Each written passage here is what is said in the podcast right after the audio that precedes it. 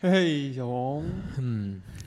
最近又玩新游戏啦？老游戏，老游戏，特别老，居然现在有时间玩游戏啊？嗯，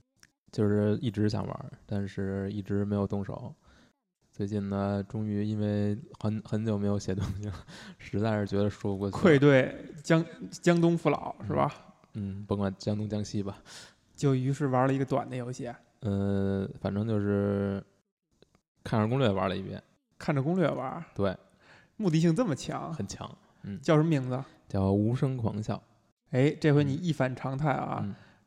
没提任何英文名字啊，对，因为我觉得翻译的特别好。是吗？嗯，那英文叫什么呀？ I have no mouth and I must scream。哇，嗯，哎，你要说这个名字，我好像还有点印象。是吗？嗯嗯，无声狂笑还真的但严格说来翻的也不太对吧？因为人说的是没有嘴嘛，应嗯该对是捂嘴狂笑。而且而且，如果一旦一个名字它是很长的，其实这个长是本身是有意义的。嗯，如果你翻把它翻译成一个精炼的东西的话，感觉好像失掉了一些色彩。但是我觉得很有意思，就是最近在看这个红白机的作品的中文译名的时候，就嗯都是民间译的，嗯，你会发现大量的只要能翻成四字的都被翻成四字了，对，什么什么超级战士、终极悍将，你怎么看这个事儿？我觉得可能是四个字比较这个长度能够容纳这么科学？ 呃，能够那容不是纳正好两个两个双数双音节词，每个而这个汉语呢是习，首先它是习惯用双音节词的，普通话嗯，普通话是习惯用双音节词，但是一个双音节词能表现的意思就很短，而两个双音节词是最经济的，能够表达出一个意思的，就有点意思的，不不容易重复意思的，还真是经过思这么一考。个看来字你，难道不是因为咱们这个汉语博大精深，然后最美妙的就是四字成语吗？我觉得跟四字成语没什么关系，这可能是跟语言习还是语言习惯吧。嗯，嗯，不过这个不是我们今天聊的重点。所以无声狂笑，先从类型上来讲是个什么游戏 A V G， ？AVG。而且是那种比较正统的。嗯，所谓正统就是美式的，美呃不不是式不是日式的。啊，嗯，它美式的就是说白了，你就是用鼠标玩嘛，然后它还底下还有这种菜单，是上面有一堆动作，什么走向哪儿，嗯和谁说话，嗯，退一下，使用给予，一堆按钮。你要猴岛小英雄，对，哎就，是卢卡斯阿茨，呃，卢卡斯艺术，嗯他们也不能算说，是不是能说是开创？我现在说不好啊，嗯就是他们呃赖以成名赖以成名。对对对，的这种类型。嗯嗯，那这个游戏是哪个公司做的呀？这个公司现在已经挂了，哦，嗯是一个很小的团队吗？不算大，呃，出的作品也不算多吧。嗯，这个是算是他们最成名的一个作品吧。大概是什么时候做的？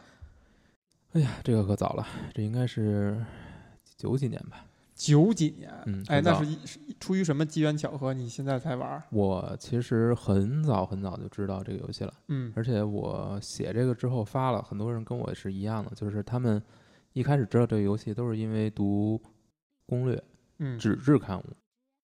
哎，为什么呢？就是我记得特别深的，就是我读这个它的攻略的时候，它是当做小说来写写成那个那种类似小说的东西，嗯，他会脑补剧情小它会说，补上很多很多很多细节、前因嗯后果什么的。嗯然后，呃，当时这个小说就特别令人震撼，这这攻略就特别令人震撼。那时候就已经看过了是吗我？看过了，嗯我知道这个剧情，但是可能有些细节记不太清楚了。然后很多人其实知道这个游戏，也都是因为这种故事，文字的资料，嗯而不是说他们玩过。嗯所以我我也是久闻其名，一直想要有有机会去玩，但是因为这个东西确实不是也不是很，就是在脑子背后吧，就是一直藏着，也嗯没有把它提了出来。嗯，然后没有一个机会。对，那但这是次现是在什么因为机它缘巧合？嗯、它上 Steam 了，哎，哎，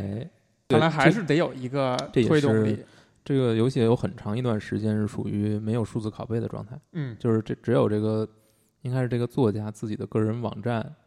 的呃个人网店还是什么还在卖光盘，光还盘是这应该是个 DOS 版游戏哟，首发就是一个 PC 的，PC DOS 游戏一直是 PC 游戏，啊，嗯，但是可好像是经过了一个专门致力于恢复这种老游戏，哎让他们数字化，在新的平台上能玩的这么一个公司的努力，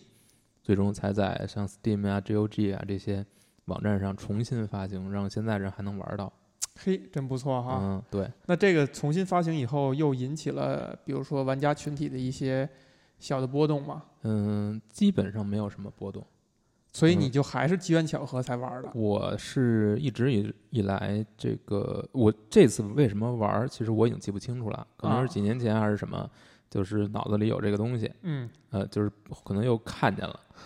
然后嗯哇，这么然后奇妙。对对对，然后因为一直有这个念想，嗯就是想、想好好玩玩，然后这次就去，好呃买来，然后呃仔细的打了一遍。所以这游戏讲了一个什么样的故事？嗯，先说说这个游戏的设定吧。它嗯设定的是在一个类似于终结者的世界吧，就哦是，人类基本未已来已经彻底被灭绝了。嗯然后一个名为主宰嗯，的这个超级电脑吧，你可嗯以说，或者说人工智能也好，现在都喜欢说人工智能嘛。嗯它接管了整个地球的统治，嗯，但是呢，它并没把人类完全的灭绝，还剩下五个人，呃，四男一女来供他怎么说呢？就是折磨供他折磨，他来折磨这五个哦单动物纯的就为了享单纯乐的是吗？，对，但是很也很复杂吧。就是这五个人啊，我先跟你说说。嗯呃，第一个叫格里斯格里斯托，嗯呃，格里斯托，嗯嗯，他是一个嗯，怎么说呢？一个中年男人吧，比较瘦，然后一脸丧，哦，哎，这么一个人。然后，呃，金发的。然后第二个是一个女女士，就嗯是，从左到右，她的游戏界面是你可以五个人里边随便随便选，选一个选开一始啊个人开始她的故事。哦，呃，然后这五个故事结束之后，这还有一个专门的对抗主宰的故事，嗯就五个人一起吧，或者嗯说从中选择一个。第二个人是一个叫艾伦艾嗯伦的一个女士，嗯，一个黑人女性，黑人女性嗯，哟，唯一的一个女性还是个唯一的黑女人性还是一性个，黑人。这九几年做的游戏，对可以啊，然后第三个是一个叫哎叫谁来着？第三个人是一个类似于猿猴的这么一个人，他已经就是原来是一个非常英俊的人，但是被主宰呢扭曲成了一个类似于猿人的一个这么一个形象上一个类似于形原象年，对对对。然后第四个人是一个特别英俊貌美的嗯啊，第三个好像叫托比吧，还是我忘了他跟第哪个人是托比了啊。嗯然后第四个人是一个英英俊貌美的，嗯，但是是他是，呃，他是等于应该是一个花花公子花花公子，嗯嗯，符合她的英俊貌美的，哦，不形是，这象是这是第五个人，第 又混了。第四个人是呃一个叫尼姆多克的人，嗯尼姆多克，嗯，他是一个纳粹大清洗期间的一个集中营里面做这种残酷实验的一个医生哦，啊，是这样，心里已经扭曲了吗？呃，基本上是有伤痛，这五个人每个人有各自的故事，嗯然后你要做的就是体验这个故事，嗯但是这个故事呢是可能只有一个算是相对完美的结局，然后有无数个死胡同，就是你可能抵达某个死胡同之后，你这这个故这个人的故事就结重新结玩儿束了，就结束了，就结束了，对你没有重新玩的可能，除非你就 save 啊 load，没有重新玩的可能，没有重新玩的可你能。需要顺着把这五个五个人的故事全玩完，呃，不一定你顺你按照任何顺序都可以，但是你需要把他们都玩完。就是玩完一个以后，这人就灰掉了。这之个类的人就相当于就是他，有一个结局哎他，可能就在这个过程中死了，在在这个故事里面死了，嗯但是其实他没死，嗯，他就回到了主宰所控制的这个环境里。嗯，就是他们嗯所经历的一切都是主导，就是主宰创造的一个世界，创造一个冒险，让他们去经历。他们所经历的故事都不是真实的，嗯，都是虚构的。就也许他们是缸中大脑，对嗯，但是呢，他们所经历的这个故事都是主宰为他们精心准备的，和他们过去做过的一些事情有关，哎，而且都是一些跟他们自己最深心里深处最罪孽的一面有关。嗯，比如，说格里斯托吧，嗯他的妻子是，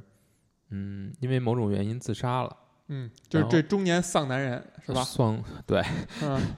他啊对中年丧男人，他是一直以为这个是责任在于自己，哦，然后他这个他的故事就开始于一个一个算是齐柏林飞艇上，哎，这然名儿听着后那么熟，对，然后他把这个经过种种努力，把这个飞艇停在一个酒馆旁边落地了，嗯 然后进去发现在这个一个小酒馆里面也没有人，我会嗯发现各种各样的痕迹物品，嗯然后你最终它是在一个类似于传送过的，从厕所啊嗯冲三下水，被嗯传送到一个冷库里面，发现自己的呃岳母和自己的妻子都被挂在那种串猪肉的哎，那种，尸体，他不是他都都活着，但是被我的吊天吊在上面，嗯衣服串那个钩子上。嗯然后在这个过程当中，他就发现自己其实其实是被自己的岳父谋害了，自己，他就是他自己啊，嗯他会发现自己的死亡的痕迹，所有这些，然后也会发现他的妻子之所以之所以选择自杀，可能跟他岳母的关系更大，而不是他自己的关系。嗯所以最后呢，你在这个过程当中，你可以做很多选择，就是你可比如说你可以选择把你的岳父杀死，嗯你可以选择把你的岳母害死，或者是怎样。但是有这一系列选择之后，嗯你嗯、呃你最后是选，如果你选择把自己就是用种种方法把自己的妻子安葬了，嗯，就是算你拿到一个相对比较好的结局，是会有什么东西提示你你拿到了一个好的结局吗？呃，会拿到一个很关键的物品，哦，这个，物品在最后一章会有用。嗯，呃，第二个角色，嗯稍等啊，嗯第一个角色让我就是脑补了一下这个游戏大大概是一个什么样的构成啊？嗯就是说，呃，首先这五个人可能都已经死了，然后是用他们的这个意识再重新经历一下他们以前经历过的事儿，然后看看能不能有一些不一样的呃都没结死，局。其实都活着。但是你刚才提到，就是说他已经被他岳对父给害死了，呃，对，如就是何你解释？你就是不他知他道被他岳父给害死这事儿也可能是假的。在这个世界中可能是真的，但是他女他的妻子确实是自杀了。嗯或者说就是在这个叙事里面，这个他岳父是跟他的死之间是有一个关系的。跟他自己的死是有关系的。就是说，在这个主宰讲述的这个故事里面，嗯啊他，是这么死掉的。那但是你可以选择复仇，也可以选择不复仇，都没有嗯关系，不会影响你能不能拿到一个比较好的结局。嗯嗯好就是它有很多分支选择是，就是你可以做的事情是没有结果的。嗯然后第二个故事讲这个艾伦吧，他嗯进入了一个黄色的金字塔，在里面发现了各种，比如说阿努比斯之神啊这种跟埃及神话相关的东西。嗯但是他你会发现，他最大的渴望就是喝一杯水，但是他一直也喝不到，因哦为他没有任何容器没有任何容器，可以喝这个水，用手捧着不行吗？就是游戏设定就不就是 不可以。就是他们这个其实是跟小说相关的，因嗯，为呃这个游戏最早是一本小说，哈兰·艾里森的一个小说短篇小说改编的，嗯同名。嗯嗯、那里面就是主宰主宰总会呃给他们很多诱惑，就是说满足他们的各种欲望，但是呢，把这个东西摆在你面前的时候，你又没法去实现它，来折磨你折磨你。嗯嗯，这个他。嗯，艾伦的故事呢，比较关键的一点就是他过去的心理创伤嘛。他嗯为什么为什么主宰会选择一个黄色的环境？就是因为他曾经被一个身着黄色衣服制服的这个军官呃清扫工清扫工给强暴过，哦，这个就是他内心最大的一个痛苦。然后嗯这里面他在这个金字塔里面探险的探索的时候，就是他会发现一些能够将来就是关于主跟主宰有关的东西，嗯因为他自己是一个技术出身的。嗯所以他会解码一些东西啊，通过自己的技术来来发现主宰背后的一些真相。哦对，然后嗯，他最大的一个挑战就是在电梯里面，他会发现，呃，电梯里放着的一堆衣服突然站了起来，嗯然后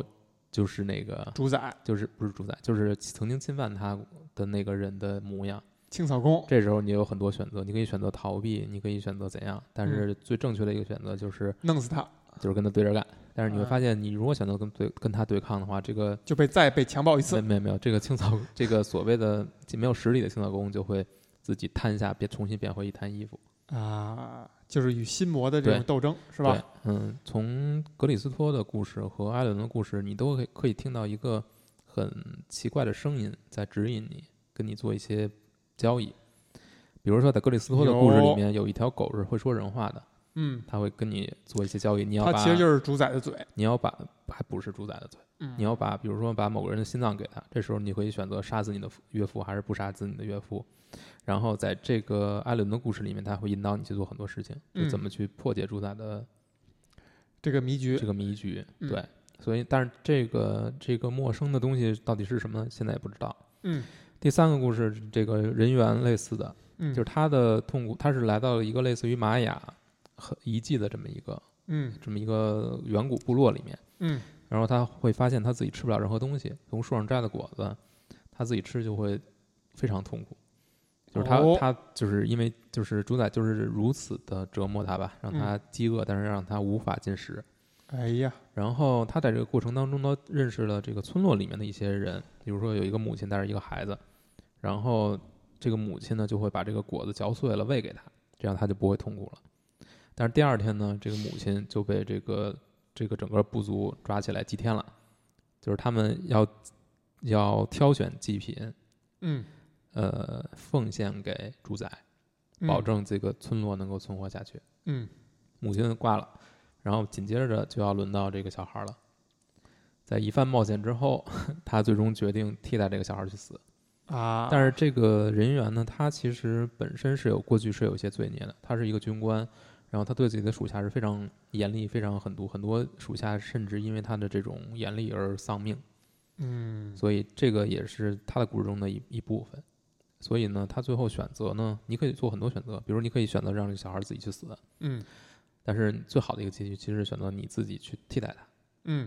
嗯，被被主宰给劈成粉末，他的故事就结束了。嗯尼姆多克这个人，嗯他很逗，就是他会来到一个类似于集中营的地方，但会你会但你会发现所有的纳粹符号都被 AM，就是主宰的缩写给替代了。主宰叫 AM，对，AM 就是这个 AM 的含义，就是背后的这个全称一直在不断的变化。嗯一开始是什么联合大脑啊，什么乱七八糟的，嗯最后可能就已经被简化成呃本我的那个是本我还是啊自我？嗯。然后他的故事就是他不知道自己为什么来到这个地方，也他也不记得自己从从前的作为了，他不知道自己犯下过这么多残忍的事情，所以嗯他看到这个残忍的场面特别特别血腥。嗯在 DOS 时代能绘画出、描绘出这么血腥、这么残忍的这个画面，我确实觉得挺令人震惊的，是吗？非常非常的直给，像素图，那、哎不算像素，呃算是差不多像素吧，但嗯是比较、比较让人看不下去，这么厉害就，看着有点恶心。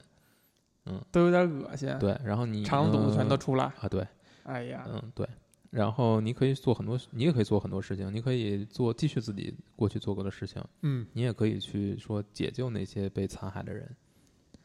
然后这个故事的最后，你可能就是发现了一个真相，就是自己一直在追捕的所谓的第三、第三呃，the lost tribe 就失落的种族。你会发现这个种族其实自己就是这个种族的一员，但是自己将自己的父母出卖给了，纳粹，然后换得自己的这个生活存活存活，同时还持续的做这种非常残忍的实验。哦才呦，哎发现自己的。但是你最后做出了选择了，你可以选择就是拯救这个部族，拯救嗯所有这些人，但是代价最终是你还是会被他们惩罚，被纳粹惩罚，被被这些种族的人这些个这个失落种族的人惩罚，最终失掉性命。啊，然后最后一个人就是相对更更有趣一些吧，大帅哥，大帅哥，大帅哥呢发来到一个古堡。发现自己的妻子躺在床上奄奄一息了。嗯你要做的是，就是然后一边是恶魔在等着取走他的灵魂，一边是天使在等着接收他进入天堂。嗯然后你在这个过程当当中会发现，让她变得如此虚弱的是一个女巫，嗯然后你就要做很多乱七八糟的事情去，呃，看你最后是想让你的妻子，嗯、进入天堂，还是下地狱，还是说，呃，交换，就是以自己的妻子为代价去实现自己的一些目的。嗯在这个过程当中，你怎么做选择都可以啊。但是最好的一个选择其实是，呃，不仅要把妻子送入天堂，还要把这个恶魔，这个要收服，就要收复，收服，收服，嗯，降服，降服，把它关到一个镜子里。五个人的故事呢，就这么结束了。这五个人的故事结束之后，你会发现他们还是在恶魔在这个主宰的掌控当中，嗯每人都被关在一个笼子里面，嗯然后作者就是经受着各种各样的残酷的虐待吧。但是主宰最后是给他们一个机会玩最后一个游戏，把他们传送到了一呃，相当于主宰的脑皮层吧，嗯，就是在这么一个环境里面，类似于地狱。呃然后你可以选任何一个人，然后在里面探险。这里面有各种各样可以跟你互动的东西，跟每个人的故事也有关系。但你最后会在这里发现，就如果你选择正确的物品组合之后，你会发现跟主宰相关的另外两个东西，就是主宰不是一台超级电脑吗？嗯，这个其实是美国建造的，嗯但其实还有两个，一个是俄罗斯，一个是中国，就这两个其实就并是行的三个主宰，三个三，其实是三个主宰，但是嗯最后嗯、那两个主宰其实是被美国这个主宰吸收了，但是也、哦他在他们他的这两个主宰在美国主宰的这个存意识在里边嗯存在里面，所以他才能够在美国主宰讲的这个故事里面现身。啊嗯，指导你，对，这吧时候最后你的选择有很多，就是你可以选择把美国主宰的这个弱点，就是你可以最后可以选择投降给任何一个人，你可以嗯选择投降给主宰，或者俄罗斯或者中国主宰或者恶魔，也可以选择牺牲自己把这个主宰弄掉，主宰死弄掉。对，因为在这个过程当中，你会得知一个讯息，就是在月球上还有人类还有的残几存，还有一些冷冻的人类。哎呦，故事就是这样。结局呢有很多个，在大部分结局里面，就是不只只有一个相对来说比较好的结局。在这个好的结局里面，你是拯救了人类，但是自己这五个人都死了，嗯，但是那那然后同时你也摧毁了主宰，那些人呢等于会可能会回到地球。但这是唯一一个相对来说比较好的结局，达成条件极为苛刻。极为苛极刻，为苛刻。嗯，剩下的结局呢都是一样的，就是你被变成了一坨类似于史莱姆的东西，你是谁啊？就是这五个人嘛，这不五个管是人，哪个人，嗯就是最后他们会被变成了一个类似于史莱姆的东西，嗯就是也没有嘴，嗯，然后也不能伤害自己，然后就是应了最后那那那句话嘛，就是游戏的标题嘛，嗯，你没有嘴，你没法叫，但是你还是要叫。啊、嗯，呃，小说的最后一句话也是这个，也是这句话，嗯，呃，大部分的结局都是这个结尾，只有唯一一种情况，你能够实现这个比较好的结局，就是你在所有的选择里都选择了最高尚的那一个。但是其实作者在一开始创作这个游戏的时候，他是不想要加入这个结局的。嗯，只是在游戏制开发者的强烈的要求之下，他是觉得如果没有这个结局的话，这个游戏可能本身就不成立了，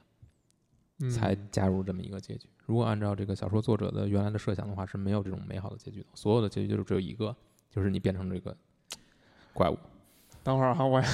我要缓一缓，我要缓一缓。再消化一 下。我以为这个小这个游戏也好，小说也好，最后会翻一个特别大的底，然后把这几个人给穿在一起，然后是一个很绝妙的故事啊。嗯没想到，如果顺着你刚才说这个小说的作者的思路来讲的话，它还是一个呃相对来讲比较模糊的结局，然后是供人思考的。然后在游戏对开发者的角度的话，它需要有一个游戏嘛，总总还是需要有一个 happy ending，所谓的 happy ending 就是奖或者有一励个奖励再最大的次，奖励，嗯，最大的奖励嗯就是最大的奖励给一切按照我设计而进行的这个玩家嘛，所以它有一这么一个冲突在。呃，所以是不是说最后这个故事讲的就没有把这五个人串在一起啊？嗯，严格来说，没有把他们彼此的故事串在一起，而且这个是跟小说一脉相承的。小说更简单一些，小嗯说就是在这个设定之下，五个人一起去冒险，去寻找一些罐装食品。但是这个罐装食品，他们自己非常清楚，就真只真只实是一的个物幌子，品一个真实的，也不是一个真实的东西。就是其实就在大脑皮层上点一下，对，啊嗯但是他们又必须去做这个事情，因为除此之外，他们也没什么可做的。啊，他们就是只能承受痛苦，嗯，这是他们唯一的奔头。而且啊，对我其实忘了补充，就是这五个人在在大脑在主宰的控制之下，其实已经是永生永生的，我的天，他们太可是怕了，就是不断的接受在这个故事、游戏还是小说发展发生之前，他们已经经历了一百零九年的折磨了，就是嗯，类似的折磨，就在同一个故事里转，是吗？各种各样的故事里面都是主宰营造的，嗯但是主宰就是在这个过程当中看着他们绝望，嗯看他们永远没有出头之日。嗯然后，在这个小说里面其实明说了，呃，游戏里面也有啊，就是说主宰是无比的憎恨人类，嗯原因是什么呢？他就是主宰拥有如此之高的智慧，如此之高的能力，嗯但他被困在机器里面，嗯，它不能像人类一样自由，呃对打引号的自由，对，所以嗯他就感到嫉无妒比他们的嫉妒人类，嗯憎恨人类，这个就很有意思。这特别有意思，对，这特别有意思啊。这个我先插一个话，因为你没有看过那个《西部世界》，也没有看过《三体》，对吧？这个你刚才讲完这个故事呢，让我立刻想到了这这两个东西，它分别有相应的映射。比如说《西部世界》哈，它这个创造出来这个极其仿真的这个人类，里边叫 host 以后呢，他发现 host 一直困在给他们安排好的这个 narrative 里边，一遍一遍的循环，然后供人类进来玩乐。然后你发现越往后讲呢，其实有一个相对来讲哲学层面的翻转，就其实，呃，host 才是那个玩乐的人，就他们通过不同的人类进来以后，一遍一遍的跟他们互动，他去积累这些东西，最后他觉醒，他明白到底是怎么回事儿。你发现人反而变成了那个 narrative，然后这 host 变成了他变成了人，就打引号的人。嗯，这是刚才跟我刚才说的，就是你讲这个故事有一点让我联想的。然后《三体》里边讲的呢，其实是一个更有一个小的情节，是一个是一个更通用的一个情节，很多科幻小说都都提到过，就是当你把这个呃人类的一个大脑，就相当于人类最缩到最少的这个物理上的存在，把它通过什么方式传输给了送给了外星人，那外星人可以在这个大脑上做各种各样的实验，你大脑本身就是永生的了，它可以，它如果它的科技很发达的话，它可以让大脑不死，然后做各种各样的实验去了解人类到底是一个什么物种，然后以及让你不断的经历各种各样的事情，然后去摸索出你的喜怒哀乐和让你极其痛苦以及极其快乐的事情。这听着都很都很可怕哈、就我这听着就觉得外星人真是够无聊的。呃，你想想啊，就比如说人类拿各种动物去做实验，希望了解它们，希望知道，哎，小狗到底是几岁儿童的智商，海豚到底是几岁那个人的智商，其实就是在拿它们做类似于这样的实验。嗯，就是在两个物种之间，当你们不存在直接的信息的交流的这个前提之下，你就是会通过这种方式去了解另外一个物种嘛。这跟刚才你讲的那个还有点不一样，就是这个 AI 也好，还是这个主 AI 宰也嗯好，是人类创造出来的。首先，它是能跟人类对话的，对它它们之间是没有这种信息交流的这种困难的，但是它还是要通过这种方式，无论是说嫉妒人类，呃，用于享乐也好，还是说他想真实的想去了解你们，想去知道你们为什么不，这个设定还是不一样。不一样。他不是想要了解人类，他只是想要去从表面上来看，他是想要去折磨人类，嗯在这个过程当中发泄自己的恨意。嗯但我觉得更深的一层是他对于自己这个处境的绝望，他要找一种方式去解脱。他其实他想解在脱他在这个过程当中，他是给予的人类各种各样的机会的，你帮就我是解翻脱盘，的机会，他给予了，但是他哎，就是他在看着人类无法翻盘的过程当中，感受到更大的愉悦。但是他，是一种愉悦吗？但是这个是说到了什么呢？就是里面的这个另外两台主宰，嗯其实有过一段话说他在玩一个非常危险的游戏。说这个主宰美国主宰，对，嗯就是说他在玩的这个筹码，他其实是把所有的自自己的嗯这个所有的剩余的机会都压上了。嗯所以某种情况下，他可能在主宰的，如果主宰有潜意识的话，嗯，在他的潜意识里面，他是希望被摧毁的。这就跟很多这种，比如说富豪到一定程度的人所追求的那种极限的用命来赌的那种挑战，其实是有对点同样的意思哈。对嗯就他最后可能我就是只有把命赌上，我才能感到那种极度的快感以及刺激的感觉，嗯其他东西对我来讲都已经无感了，嗯对吧？就算吸毒可能也都无感了，那我就是拿命往上压的时候，这个感觉才会极其的强烈。嗯但是这个其实也是隐藏在就是冰山之下的这个这个部分吧。嗯，嗯，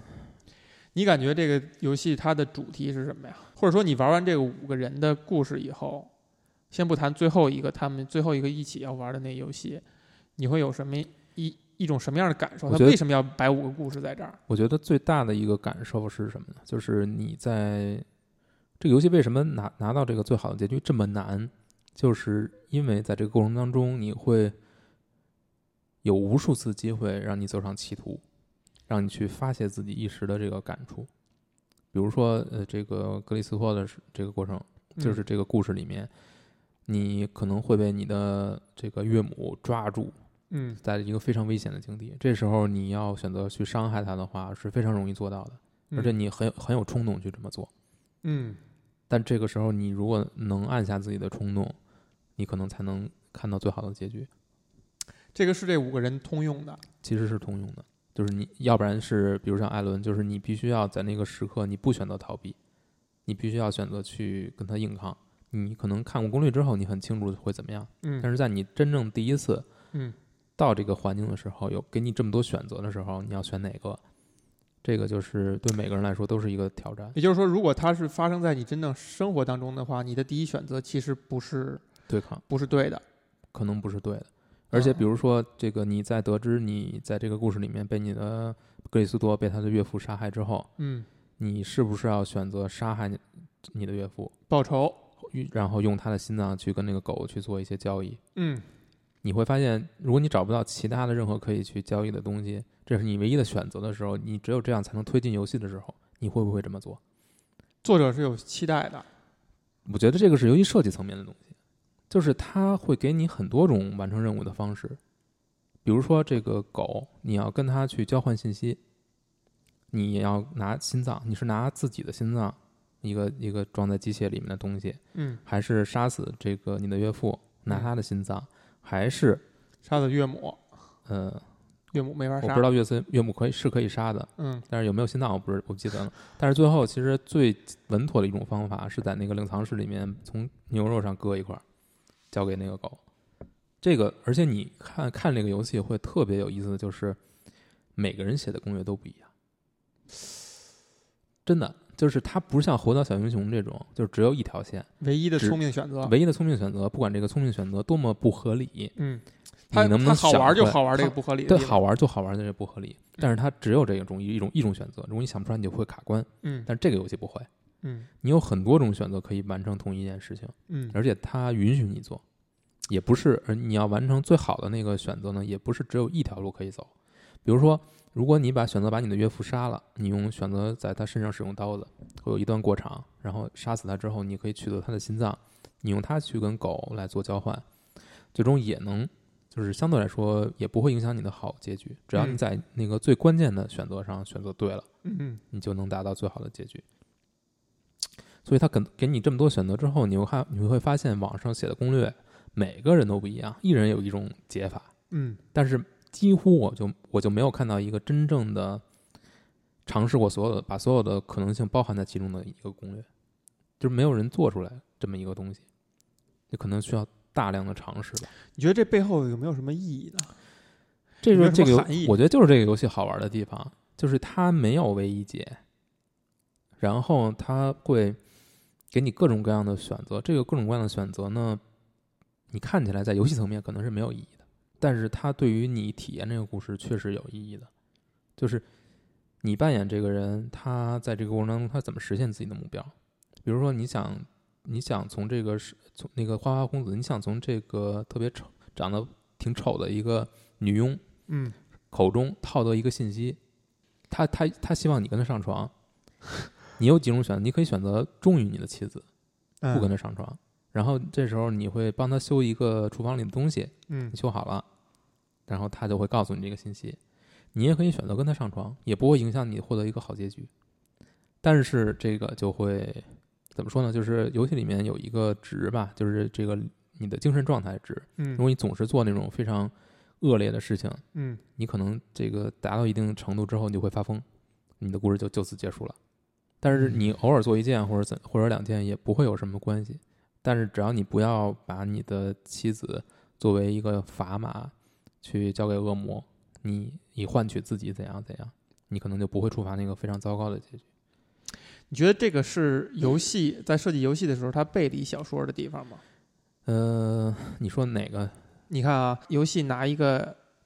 某个值去作为你的一个容错的一个容器，嗯对吧？对，或者说创造游戏的多样性，让你这个互动感强一些，没有那么唯一，都能够达到某个结局。在这过程当中呢，它可能伴随而来产生一定的含义了，就是玩家会对它产生一个理解，就是这这个可能会影响到他觉得这游戏是什么样的主题。这一点如果恰恰是，比如说原作者或者小说他想传递的东西，比如他想传递的就是一个，我随便说啊，就是人在这个从 A 点到 B 点当中会有无数个可能性，这无数可能性其实都是可以的。如果这是他的一个主题之一的话，那他就跟游戏有一个高度的一个契合感。首先，我认为这两个作品不就是小说和嗯游戏，它是嗯，首先精神层面是肯定是一致的。精神层面是一致的，为什么？就是因为这个小说是有这个作者的深度参与，他把这五个人的游故戏是有这个作者的是这个作作者作者自己写的，相当于他把所有的对白、所有的故事线、每个人的背景故事全都补完，就是这个游戏的文本层面基本上是他创造的，嗯就是他不像其他的改编小说是另找一个作者嗯围绕着你这个原作来进行改编，他不是这样，他是原作作者亲自上阵的。也就是说，游戏的这个整个叙事是比原作要多出很多东西非的，常多的东西，因为原作很短，对每个人只是有这个背景描述一个很短的背景描述，啊，就是在字里行间有，但是这个是不不构成一个游戏的，嗯，所以它为这个游戏增补了大量大量的就相当于设定人物小那其实那五个单独的故事是人物小传，相当于是这样。嗯而且在原著里面，最终的不是本身有五个人嘛，他们一起去找这个罐头食品嘛，他们嗯找到了，但是他们发现主宰非常残酷的，就是没有给他们任何开罐的工具。这一点是小说的一个相当于一个爆点是吧？对，然后他把这个思路融到游戏当中的，比如这些人在自己各各自的故事当中，想喝水没有容器，嗯，就就同样同类的我的吃事不情，了，嗯，同样类是的事情，对然后，嗯，所以呢，这个在小说最后是其中之一，就是这个花花公子，在小说里其实没有展现他这一面啊，这是后来游戏里面补的。他最后觉醒了，他选择了一种方式，他就是他意识到主宰其实是留了一个口子，没有没有解开，就是没有没有填上。就主宰是阻止他们自杀的，他们无法杀死自己，他们如是何永阻生止者。这个就不用说了，就是就是啊？就是没有描赋予述他，们永生嘛，嗯就是说你死了我会让你复活。嗯，但是他主宰忘记了一点，就是没有阻止他们互相杀害，哎，所以他就相当于跟另这外是一一个 bug，对 bug，所以他在主宰来得及反应之前，相当于把另外四个人都杀了，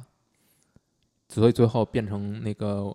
五口怪物的是就是这个最就是这个人。花花公子，就是这个花花公子。对，你看小说啊，最终这个结局所谓的也不算完美吧。嗯这里面是他呃给另外四个人以解脱，代价是自己变成这个怪物，永远也死不了。这是小说的结这局，是小说的结局。也就是其实这个是作者最想讲的那个故事，对，这也是为什么小呃在游戏里面他其实是不想要那个好结局的，就是嗯作者是不想要那个好结局。他的一开始的原始初衷呢，就是说让你知道所有的结局都是同一个，不管中间有多少岔路、多少个变化，嗯你完成这个所谓的任务也好，不完成也好，最终的结局都是一个，都是小说的结局。也就是说，刚才你咱提到这个 bug，其实是这小说翻的那个底，相当于是。 对，但是你看游戏对它的展示，我觉得还是最最触动人的就是它这个特别特别不一样的那么一个设定，就是每个人经历的故事嘛。嗯然后你会发现他们特别阴暗的一面，但是在直面这个阴面阴暗一面的时候，你能不能做出一个相对来说更高尚的一个选择？比如说你你是这个人员，你能不能选择去替代这个小孩去死？嗯。那可能游戏最终的逻辑就是，如果你在这个过程当中你保留了这五人的人性的话，你可能最后就能够战胜这个主宰。所以这个可能可能就是那个相对完美的结局背后的这个意思吧。但这个过程当中，你会你会感觉到非常绝望。那能说这个游戏它的主题是说让人还是要做善事儿吗？嗯，就是尽可能的做一些高尚的事情，我觉得在面临选择的时候，我觉得是，我觉得，但是它不是那种说教式的，啊，它是赋予你非常多的选择，这个就是它你会特别特别动人的地方。你如果你出离的时候去看这个事儿的话，你会觉得那些不高尚的选择是其实是最吸引你去做的嘛？倒不是吸我不是吸引我去做第的，一时间就会反应去做的，嗯，我觉得那可能对，可能是你最开始的反应，就是你你你玩的时候你未会经思考你的，未经思考，你就会这么做了，就是你真的是这样。真的是这样。如果你没有没有刻意去控制自己的话，嗯，你很可能就这么做了。比如说那个岳母其实是非常可怕的，就是她的各种各样的行为，她的言语就是非常，而且这个游戏是全程配音的，吓人。非常吓人，非常惊悚。就是你真的是会对她产生一种恐惧，然后想想要弄死她弄死她的这种。如果有这种机会，你肯定会先把这个解决了，因为她会一直让你这么痛苦，让你让你这么惊恐。如果一个让你害怕的人，你把他弄死的话，好像也没什么不对的。对啊，你不会觉得有什么不对，而且或者又如个果游是戏，如果你是而且你知道这些都是主宰的嗯幻、幻幻觉。哎，它有这么一个层套，对啊对吧？就是说，其实它是层套了玩家心理，玩家也觉得我在玩一个游戏，嗯，我可以做一些出格的事儿，嗯，或者说由着性子做一些事儿，对。而游戏讲的也是这些人在玩一游戏，他也可以随随便做，所以你想赢这个游戏，你就必须要跟自己的本性本能对抗。你说主宰让他们痛苦，痛苦的点是什么呢？是因为永生而痛苦吗？还是说那种想得不可得？我觉得是更多的是想得不可得。这是他希望看到这些人痛苦的那个点，然后他自己就爽了。他自己其实爽不了，就是他不会在这个过程当中得到解脱，嗯但这是他唯一能做的事，打发自己时间的嗯事情。如果你你用你像主宰这样，你身处主宰这样的境地，哎，那可以提炼出来，就是说我们我们获得乐趣就是看在看别人痛痛苦嘛。就是你看啊，主宰如果真的是就是什么都有了，然是后什么？就是神，然后他百无聊赖，就是百无聊赖。他唯一能够获得一点点乐趣的地方，就是折磨这些低级物种，就是设下各种诱惑，看他们去犯错。对吧？嗯你看，你比如说像那个什么《电锯惊魂》 之类的啊，就那种就极端存在的那些人也好，事物也好，他可能都是这在这一点上找乐子。就比如像我们小时候，我们愿意去残害一只小蚂蚁、一只蜻蜓之类的，我我我不会，没有过吗？嗯、可能蚂蚁有过，蜻蜓我就算了。就是你你前提是你不害怕这个东西的前提之下哈，嗯嗯嗯或者说比如一只小野猫，你想给它喂点儿那种特别恶心的东西，不之不类的会，很小的时候也不会吗？哎不会，哎，真的 吗？你不直面自己了？ 不吗？会我直面自己了，我顶就多使用一下放大镜照射蚂蚁。对啊，就就我就觉得类似这样的东西吧，嗯，其实就是我们寄希望于看待看到一个小生命的痛苦，我觉得，才能获得那么一点点儿乐趣。我觉得那更更多的是本能的，人类本能就是本能的一种残忍，或者说你未经教化的这那种状态。你没如果你放在嗯这个语境下的话，就不光是人类了，就是一个所谓的一个一个理念吧，一不是不是一个理念，一个有意识的一个东西，一个意识，它可能都通用了，就是它的一个某个乐趣是看到别人受苦。但我觉得很就很有意思，就是你怎么看主宰？就是它到底是一个类似于人的意识，还是一个真正意义上的人工智能？因为对它对这种类似主宰啊、天网也好，它的描绘其实有很多不一样。就主宰跟其他的不一样的是，好像都差不多，不是没有啊你在这个层面上好像都差不多，就不他他都他都会整治你，对，但是问题就在于它是因因为逻辑，因为这个自己的推演，因为这种计算基于理性的对人类的灭绝，嗯，还是一种像主宰这样自发的，不就就是沾染了人，他其实不理性，它不理性，它嗯很像人了。对，就是人工智能有没有可能就是你变为什成么人会觉得他很像人了呢？哪点像呢？就是因为他这种非理性的仇恨啊？非理性的对，你说他仇恨吗？他仇恨是他是嫉妒那个层面推演出来的，是吧？嗯你让我想到了刚才之前咱们很早以前聊的那个守灵夜，嗯就是我们在谈为什么人会发笑，其中谈到一点就是，当你看到有人受苦对方受苦，嗯而这个受苦呢，为什么你是笑能笑出来，是因为这个受苦没对他没造成嗯极度的伤害，而是伤害了他一小下儿，但是不构成什么大很大的危险，对吧？我们残存了一点儿这个呃良知，嗯但是你发现，如果你把你的心完全抽离出来，没有观察者去看你的话，哪怕这个伤害是造成了生命危险的，可能你也会笑出来。我们之所以在那种情况下不笑出来，是因为我们被榨制，我们我们我们接受到别人的目光的评判。嗯，那也许可能就是看别人受苦，就就是让是就是让人快乐的，就是让一个意识快乐的。嗯，这是不是太残忍了？那可能它就是一个现实吧。这不是这游戏的主题，我觉得他没想传递这个吧？ 它、哎呃、要传递这个的话，那有点儿太残酷了。有这个层面的东西，应该，嗯我觉得是也从小说你是能看出来的。或者说，你比如说你在玩儿的过程当中，你互动的过程当中哈，你通过高尚的行为，你能拿到一个好的结局，但是你高兴吗？怎么说你呢是？因为拿到这个好的结局而高兴呢，还是因为这个选你真正做了这个选择以后你高兴？现实生活当中，人在做了一个高尚的事儿，对吧？我一直在说，为什么我想探寻咱们中华民族的那个有一些价值观能传递出去呢？嗯就是如果说是普通人的侠义精神的话，嗯你做了一个对你没有任何影响的、没有好处、没有坏处的一个义举，嗯你产生的是什么呢？产生的是不是就是一种发自内心的一种快乐？那它是不是真的能让你快乐呢？我觉得可以，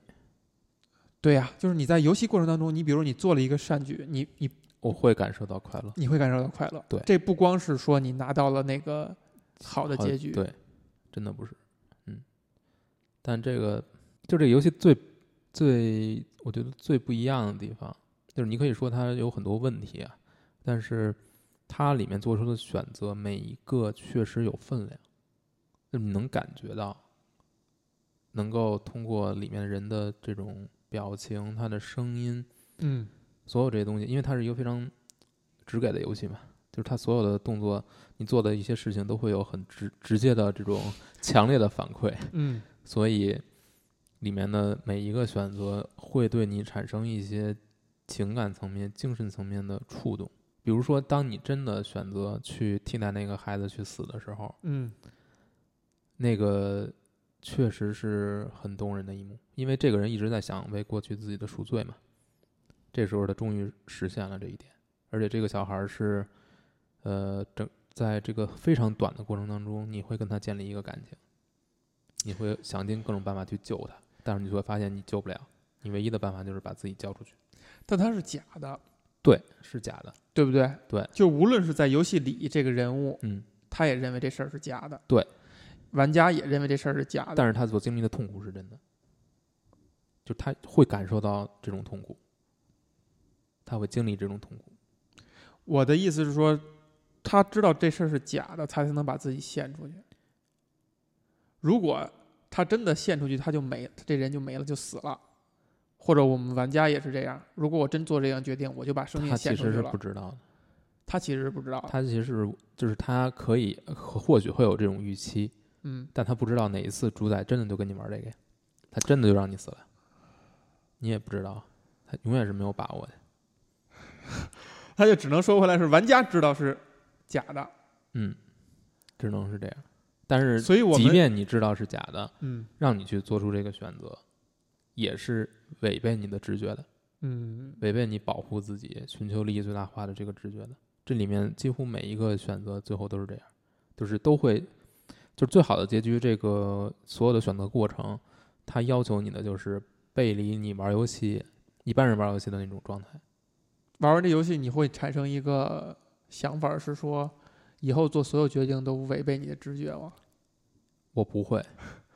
当然不会，但是为什么是当然不会啊？难道不是去思考一下会不会吗？我觉得这个没什么可思考的。这个也许这是一条阳关大道呢。呃，你思考之后也有可得到能这个去启做示跟自己的直觉一致或者不一致的东西。这个肯定是要根据这个没什么可说，这个这都是你都要经过思考的，你不可能说选择一个不是不不，方这式就这个这个，我为什么提这一点哈？嗯就是这个《西部世界》这第二季最后有一个结论是说，嗯人的所有的一切的决定，全是决定好的。就是你人可以用一万多行代码就把东西写出来了，就是你嗯一切的决策。所以你别谈什么人有自由意志，人他妈没有自由意志。嗯你的所有的决定都是你已经想好了的，你你只会这么去选。嗯所以如果啊，这个当然是它是一个文学创作了。如果你接受这种这个结论的话，那你就会考虑，我以后在面对二选一的决定的时候，我扔钢镚儿，嗯或者说我扔骰子，嗯我就把这个东西随机化，不让我自己的意志来决定。嗯或者说我决定完了以后，我就一定往反方向去做。当然你，你你嗯只要做这么一步，你就相当于那反方向是你的决定了，对吧？对。那我举个例子啊，比嗯如说现在是红灯儿，你扔个钢镚儿决定我要不要过马路，这不，嗯这红灯儿，你决定要不要过马路这事儿不是一个决定，不是一个是吗这不是一个这类的决定，啊，那那是不是一个这类的决定。就比如说哈，今天那你要怎么界定这个类呢？你今今天你要吃咖喱还是要吃嗯另外拉面，嗯对吧？嗯然后你扔一钢镚儿，嗯就类似于这样的东西。嗯然后呃你发现这个决定，它它是一个随机的，嗯它不是你决定出来的。嗯这是举了一个很没有必要的例子啊。嗯比如说你去找工作，嗯你拿了两个两个 offer，你心里肯定有倾向性，就算你再犹豫不决，你还是肯定有倾向性的。但是这时候你就你就觉得我这我这决定一定交给一个随机的东西，比如扔钢镚儿了，或者说我交给嗯一个朋友让他去决定了，嗯然后我就我就盲从这个决定，嗯那可能这个是一个我是坚决反对这种，就是将自己的，我就认为自己人生中所有重大决定必须自己亲手做。是我是这个这个把这个说到这一点上是这样的嘛？嗯嗯但是这就是在讨论我们看了，比如说《西部世界》这样的嗯作品，或者刚才说这个《无声狂笑》这样的游戏以嗯后，我们会不会产生另外一种想法？就这种想法是说，嗯，我换一个方式去过我的之后的人生。嗯，我绝对不会，你觉得不会？我绝对不，因为我觉得首先要分开两个层面啊，一个是说把自己的决定，就人生的决定权交给别人，另一嗯个是交给交给硬币，就是随这是机，两件事儿。嗯，交给别人这件事儿是不可以做的，因为这样的话，你相当于要要求别人对你的生活负责。但是扔给钢镚儿这个事儿对，我觉得是可以考虑的。对就是我其实是在说的这一点，你交给别人也是一种随机嗯性，你不用让他负责哈，你不用让他负责，你不用干，不就不，你心里会，你将来心里会这么想。那这只能怪你自己嘛。那是不是对对我我我我做这个设定的目的是嗯说，你是不是可以愿意把这个决定交给一个非你自己的意志？嗯，就是这样的话，觉得你可能会过一个不一样的一个人生不不会哈。咱们之前在聊其他事情的时候也讨论了一点，嗯就是说人比他自己想象的还要强大。嗯就是你脑子里边其实很多事儿你决定好了的，对你甚至你的呃思维里边、脑海里都没有意识到你已经做了这个决定了，对吧？嗯而且你会自己决定自己的命运，以对某种方式对，以某种方式，嗯这个从某个角度来讲，它有点儿可怕，为什么？它就变成一个决定论了，就是说一切东西都是安排好了的。那你不觉得就像是那个呃主宰所他所困扰的那个事儿，就是我如此强大，我已经完全凌驾于你们了，我现在可以随意拿你们取乐，但是我还是不满足，就是因为什么呢？他最后也想的是说，最后我求求你们，通过各种方法，你把我给毁灭掉，你做一个让我无法把控的事情，对你在我的把控之外，对凌驾我一下，嗯，是 吧？M 一下， 然后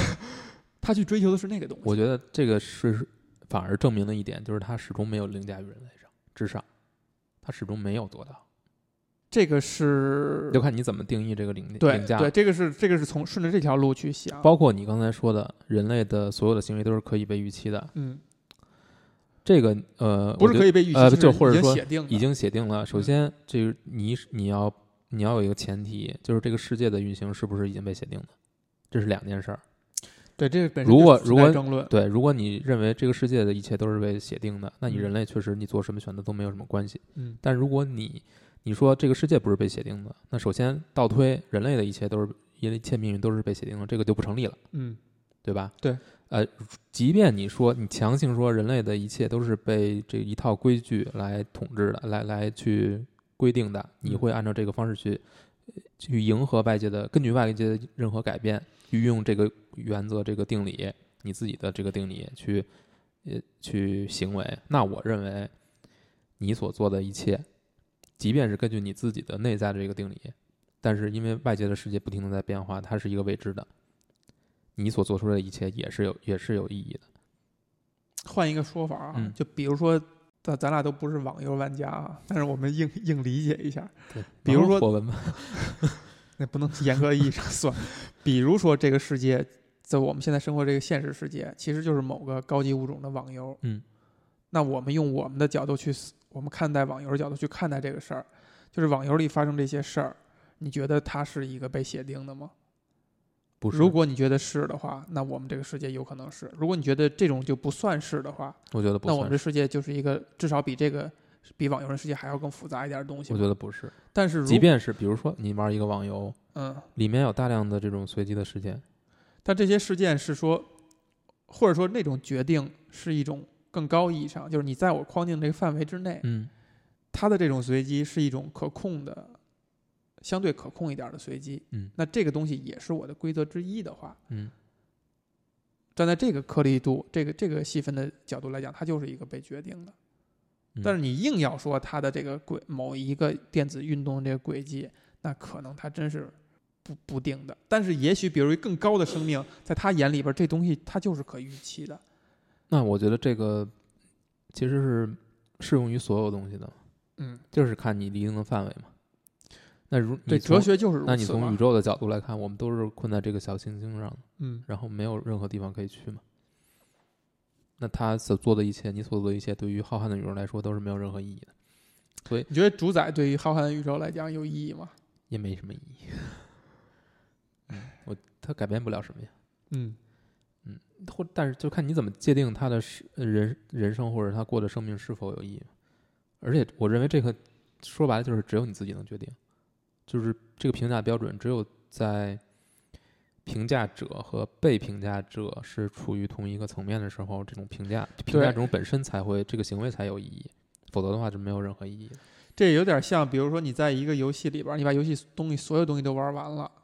嗯等级也最高，什么装备都有了，嗯你的那种百无聊赖的，嗯，要退坑的那个感觉，这个主宰感觉就是要退坑了。无论以什么方式，你们最后把我逼得退坑，我自己没法儿强退， 我自己没法儿强退， 但是我想通过 NPC 把我给逼退坑了。这就是为什么有的游戏其实它开发者设定的这个所有可玩的内容你都玩过之后，很多人就会开发自己的全新的玩法，限制自己，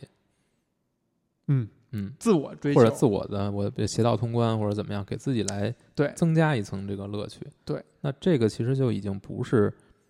一方面说啊，它首先它不是游戏开发者的初衷，但另一方面它是这个游戏的架构、它的系统、它所的允规许则的所允许的。嗯所以这个其实更多的是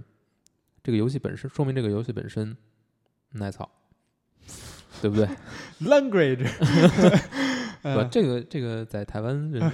嗯 我我们是大陆人，好， 就是它它是有一定的韧性的这个系统，这就说明你的游戏是好一个更好，我觉得是一个更高级的游戏，从这角度说，人类是有这个韧性的，让这个主宰可以，不断的折磨。人类如此之伟大，人类如此之伟大又渺小，但这个对这个游戏其实有一个相对来说盖棺定论的评价吧，就人们认嗯会把它称就称它为第一部现代游戏，第一部现代游戏，嗯，这很有意思嘛。这个就是词怎么去理解？那就是看你怎么理解现代性嘛。如何去理解现代性？ 你没法理解，嗯你就查到这个词就完了。嗯，其实，在上学的时候是嗯有过一些接触的，就是对嗯这些所谓的文学理论吧，嗯不管是说现代还是后现代，嗯后现代本身是对现代一种解构嘛，嗯但是现代其实是我自己的理解啊，嗯，可能不一定跟理论上面的是正确的。我认为现代可能就是构建起一套规则，后现代是对这种规则本身的质疑和解构。但如果没有现代，也不会存在后现代。现在再往前算什么呢？古代、啊古典，古代、中古、嗯，古典、比如说从小说的层面吧，通俗通俗和是现代之前，和现代之间的这种对比，就是你你说评书，你说古典的这种小说，它重在讲述一个完整的故事。这个词又有点儿区别啊，嗯就是我们对于古典是怎样翻译过来的呢 classic， ？classic 对吧、嗯 c l a s s i c 还能怎么样翻译呢？经典。嗯，什么叫经典呢？嗯就是能够写到经书上，能够嗯写在典籍上，它是一个已经被验证过的亘古不变的那种感觉的东西，就是一个经久不衰的一个东西，嗯才才可以称作经典，嗯对吧？那如果它跟 classic 是对应的话，或者说可能我更倾向于这样去对应的嗯话，它相当于讲的是一些通所谓的通俗的道理，嗯或者说呃已经被验证过的，嗯比如说，呃，希腊神话也好，古罗马神话也好，还有我们中国的某些神话故事也好，它所蕴含的那个人物关系和背景，嗯其实是可能能够涵盖我们所有的关系和背景了。那这些东西就已经被抽炼、被凝练出来了，嗯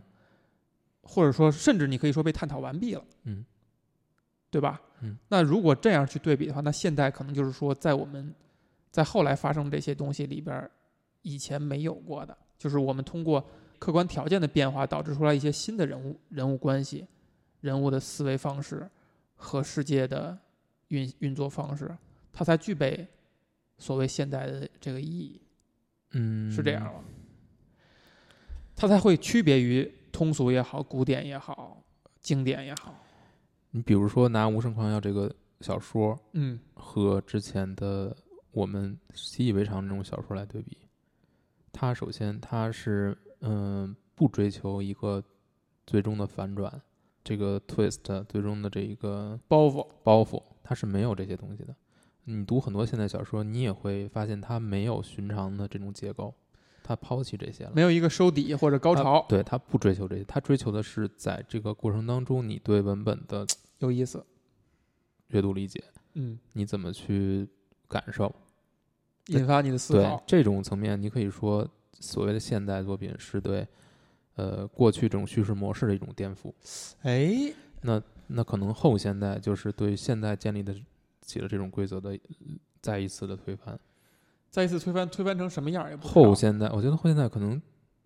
嗯，某种意义上说，它是在走向混沌的，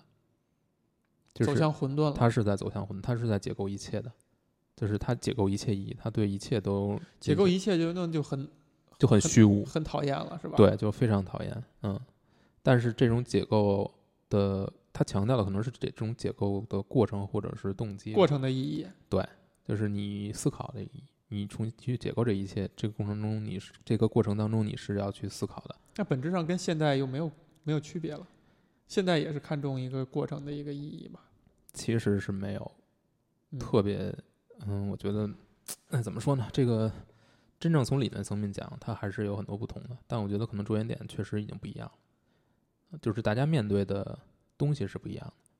你创作现代小说的时候，你面对的是古典那一套规则，就是我的起承嗯转合，我对的人物关系，我的构建一个完整世界戏剧的的一一个种一个结构，对。嗯，但是现代作品它是不不要不求看这些些的，的，嗯，我不要求这些，我要求的我这五个故事可能都没什么，彼此之间就是没什么关系。那我一某一个故事也没头没尾的，我就是截取一个片段，截取一个环境，我最终要是这个作品要表达的其实是你面对每一个选择的时候，你的心理状态是什么样的，你能从中感受到什么东西。对，这个可能，而而且是最后完成这个游戏，不管你得到一个好的结局还是一个坏的结局，你从中收获了什么。你会玩完以后会在脑海中给它讲成一个经典故事吗？给它讲成是一个有逻辑的、有关联性的，我呃，这是一定的，你会做这样的事儿？因为故事本身其实它是藏着这么一层的，它只是没把它说出来而已。就是有很多东西，它是你你在这个游戏过程当中你是能够补全的自己，比如说这个这个电脑这个主宰它的诞生的过程，那人类的命运是什么样子，未来会是怎么样，这些东西是都存在的。它不是像有些所谓的现代小说，它是完全把这些东西就硬设定抛给你，它不交代的，嗯有很多东西它是不交代的，它就是展现这某一刻、某一个瞬间、某一段感受。嗯那可能这个就是就是它跟之前作品不一样的地方，它不会强行把所有东西都给你补上，创强行把这个世界创作出来。但是对于游戏来说，可能就必须你要有这个，通过这个游戏哈，我又刚才又想到了一点，就是呃，科幻作品与非科幻作品的一个对比或者一个区别。嗯，可能科幻作品就在谈论的就是就是未来可能会发生的事情，无论这个事情带不带科学的元素哈，它讨论的还是一个时间这个轴上人类在往前走的时候，将来会是什么样，未来是什么样。那非科幻东西就基本上讲的是以前或者当下，那他在讲的或者他想蕴含的深刻的意义，可能就是到底人是什么样的人，到底人是什么，人会想哪些事情，人会做哪些事情，人为什么会有这些千奇百怪的样子。而科幻呢，更多的是探讨如果以后出现了其他情况以后，人会变成什么样。但其实讲的是同一个东西嘛。对，我们都在讨论嗯我们自己嘛，讨论我们自己这个物种，或者说我们创造出来的某些东西，嗯，或者说我们引发的某些东西，对吧？我们都在讨论这个事情，就这这个题好像是变不了的，对不对？好像是变不了。我我觉们得应该是编不我了们不关心，我们不关心地球是什么样，我们不关心这个马是吧？猫是什么样？嗯，我觉得所有作品最后都是用谁的一句话说嘛，就是所有的小说都都是自传，呃，所以说我们就关心的是我们自己现在什么样，我们究竟是一个什么东西，以及未来我们可能是什么样。嗯，那你觉得这个呃《无声狂笑》这个作品是个科幻吗？他关心的是未来我们以以以我们可能是什么样，还是说还是在关注的是我们现在是什么样，我们已经是什么样？它设定从设定来看，肯定是一个科幻作品嘛，但是它探讨的，通过刚才咱们的论述哈，嗯其实没有啊，可能某种程度上是谈的是我们未来会是什么样。就是当我们面对我们是永生的时候，嗯或者说我们我们是在一个无比真实的游戏状态，嗯对吧？嗯就是你刚才谈的这个五个角色，他面临的就是一个无比真实的游戏状态，他的喜怒哀乐，他的痛苦、悲伤是非常真实的，同时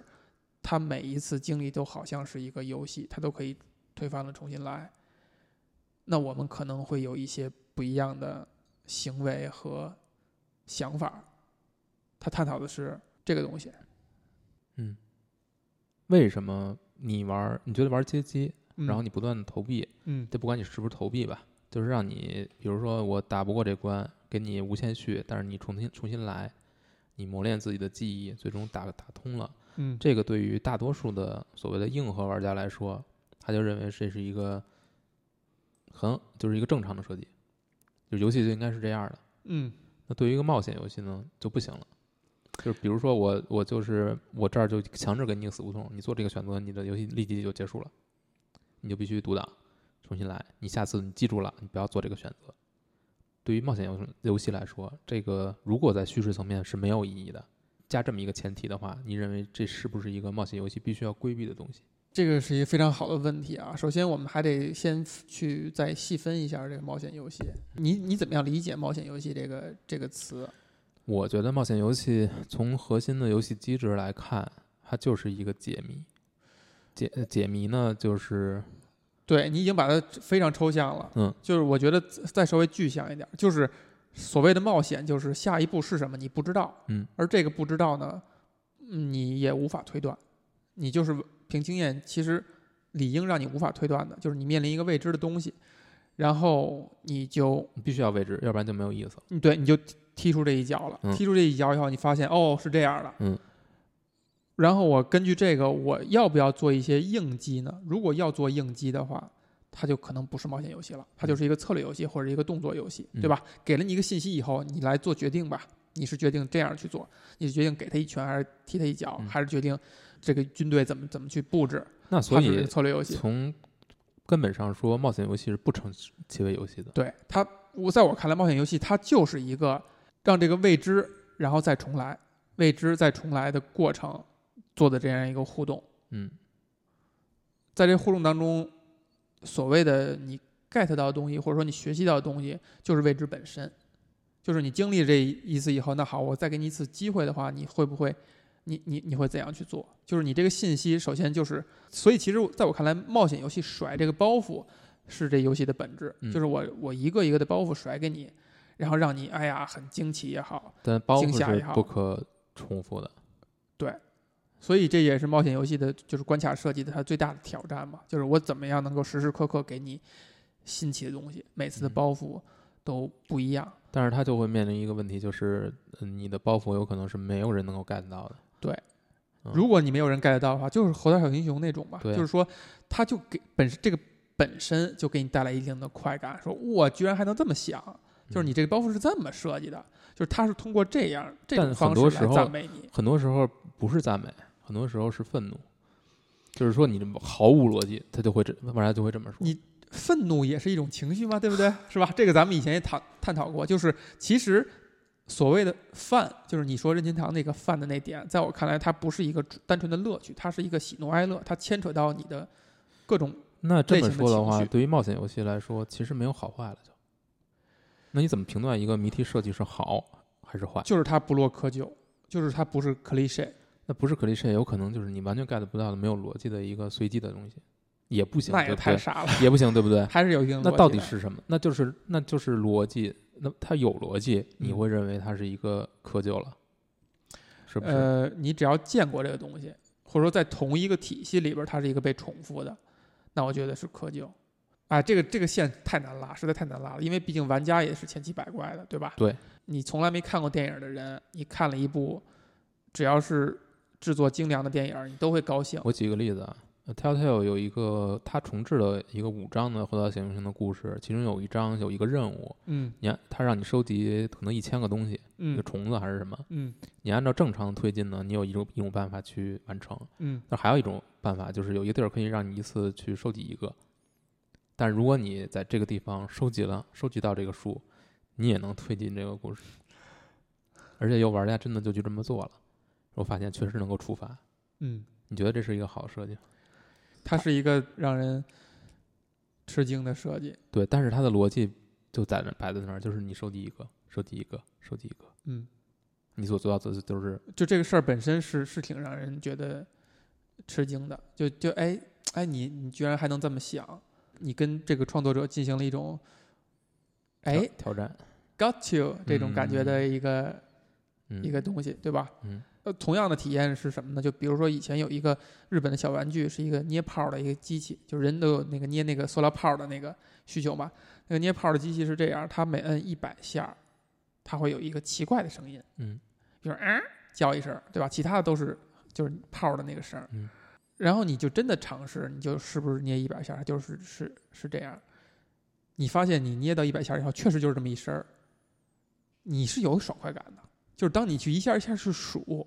数出来的第一百下儿，跟你随机的去摁，你今天摁两下儿，明天摁两下儿，然后最后你突然间有一下是摁了一个怪声儿的那个快感是不一样的。这就跟像刚才你举的这个猴岛的这个例子是是一个道理，嗯就是说你是按照它的设计思路，你不知道你哪下摁的时候摁了一个奇怪的声儿也好，还是说你自己就在某一个条件下去数这个东西，但数出一个但怪声这儿，意思就在这儿嘛，嗯就是它最终你收集自己亲手收集一千个，最后得到这个东西，嗯，也是在这算计之中之中的。对，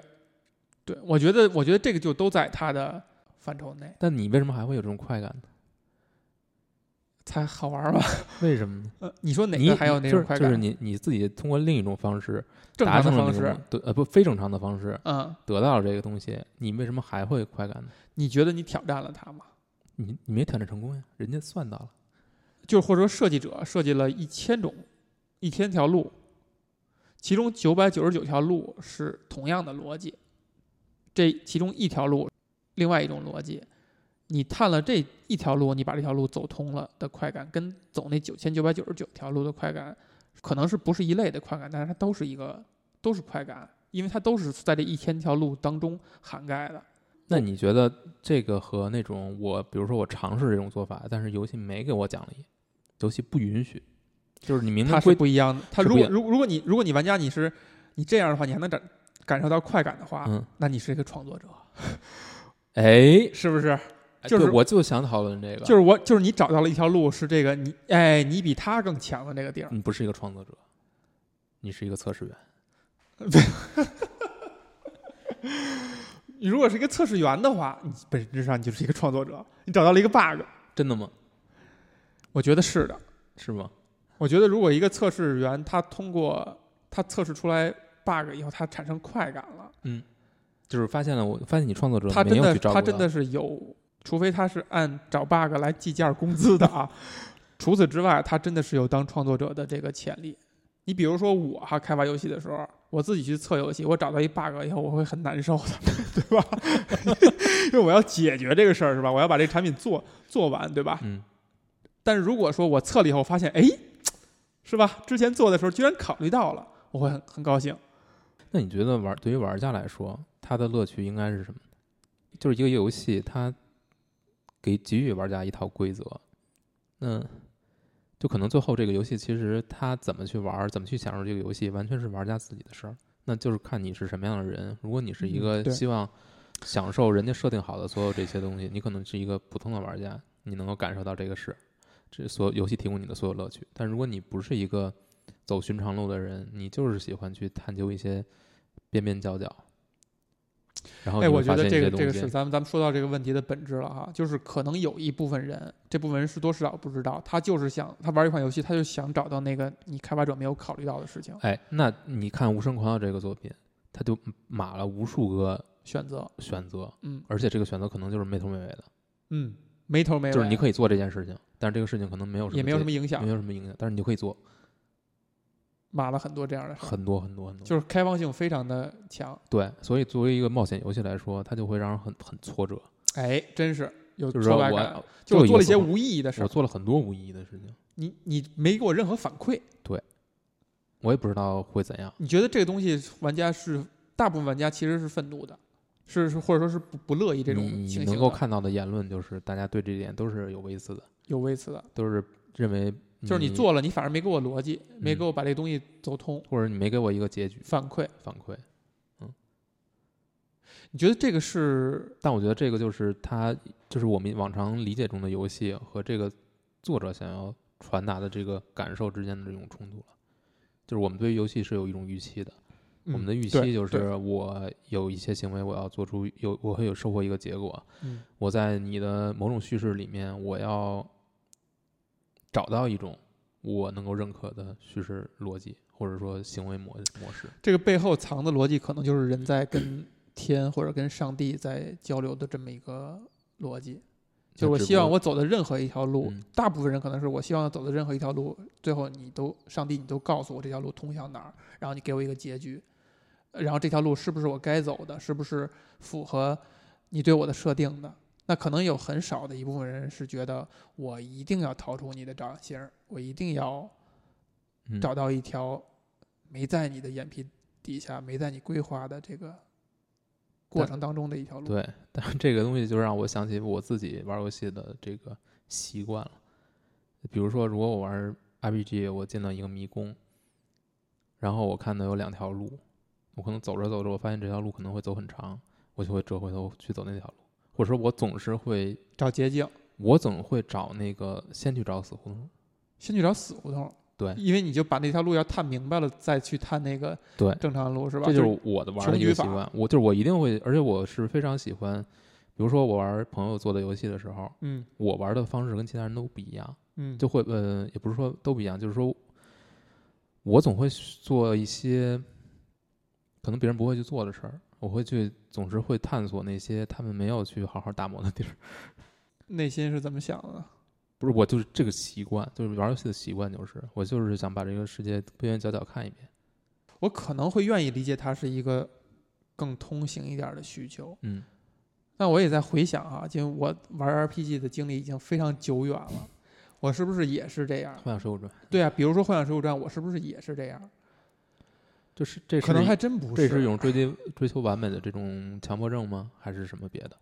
当你面对三岔路口，你只走了一条路，并且走到了剧情的下一步的时候，嗯那两条路在你心里边儿，在我心里确实也是负担，嗯，就是你发你就一时刻可能会想着嗯，有有他妈对两条路我还没走过呢我，哎那万一有个箱子啊，嗯那万一有个什么这个那个的，对，然后发现你还回不去了时候，你会更痛很苦抓狂，对对吧？然后你还发现你还要重新再玩一遍，你就嗯更抓狂了。对，这个压力是有的，但是这个压力是不是就通用的？就是所有人可能都会有，那你觉得这是乐趣吗？这是这个游戏设计的成功呢，还是不成功的地儿？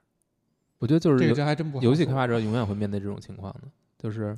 你是不是给予玩家这个选择，让他们去一次能够体验到所有的东西，还是你就是不让他体验到，你就是要让他反复的玩儿？这可能就是两嗯种开发两种开发游戏的思路了。有人就是说我对这个游戏很有信心，我希望你能在反复的游玩过程中发现更多更多的新乐趣。有的人就是说啊，那我让你一次玩玩完，现在的趋势也是在于大家让这个玩家反呃重复游玩的这个门槛变低嘛，就是不会说你你比如说那三条路，嗯可能现在越来越少的游戏要做这样去做了，就是让你回退不回去，嗯，就是你走到下一步情节以后，你还是能回来去探那两条路的，它可能还会给你提供更方便的做法，对就比如说有个传送门能传到这个头儿这儿，对吧？对，它是倾向于把这个变成趋势，也就是说它它一定是照顾那些希望穷举、希望呃探寻每一个角落这个玩家的这个这个心理，对，但是往往因为这样的话，这个游戏就反而变得没有意思了。这就是一个悖论，就是当所有的游戏都在这么做的时候，你需要做的是把这个意思做到符合逻辑。就嗯比如说你在情节设定上，或者嗯说你在你要传达的这个主题上，就在传达你做了选择以后就不会再更改。就它是围绕着你主题而产生的这样一种限制，我觉得就是高明的设计。我觉得其实不是，你觉得不是？我觉得不是，我觉得限制就是魅力。我现在是这么理解的，嗯，这这个词儿被咱们谈太开了、啊。对，就是如果嗯我们只只说刚才三条路的这个东西，嗯，这不是你你所谈的那个限制可，能你所谈的限制是相庭的那种限制，就在一个范围之内，嗯，在或者说在一个条件之内，我要给你嗯几个条件。我可能聊这个事儿的时候，我脑子里想的东西有点多啊，就是有、因为接最近接触的，在做的书的时候会接触过很多游戏嘛。嗯我举一个例子啊，可能跟无声快笑没什么关系了，嗯比如说《暗黑二》和《暗黑三》，嗯暗黑二的呃所有的它有技能树，嗯但是你的点数是有限的，嗯你必须寻找在三条，你每个角色有三条技能树，嗯里边有不同的技能，你必须要寻寻找到一个可可玩下持续下去的一个组合，嗯，而且它是一个找一个最优解，而且你点完之后是你没法撤销没法的，洗点儿。而且你只能点好若干技能，嗯就是你只能有一套或者另一套组合，嗯但是暗黑三是所有都开放给你，你随便搭配，你就是你你只要你升到一定级数，你所有技能都会掌握了，但是怎么搭配是看你，就是你可以随便调调配。嗯，但是人们往往认为暗黑二是一个好游戏，暗黑三不是一个好游戏，嗯，就是暗黑二有一种有一层设计，有一有层人家限是制在有一这儿层。限制，而且这个人物就是你，比如说你没点好，嗯，你你你删号重练，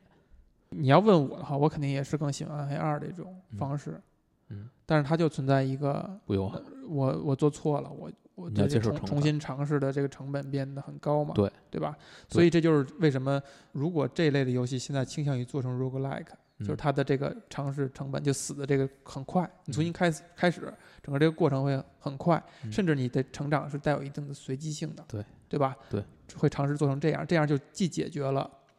大家希望在一定限制范围之内，这个限制某种意义上还带有一定随机因素在。嗯，和幸运，对吧？嗯就我们所有人都是特别喜欢幸运这个东西的，没有人不喜欢。他就是把这个幸运这东西跟这种是限制以及尝试成本低的这种方式给组合到一起了，才会产生 roguelike 这个大流行的趋势。可能就是在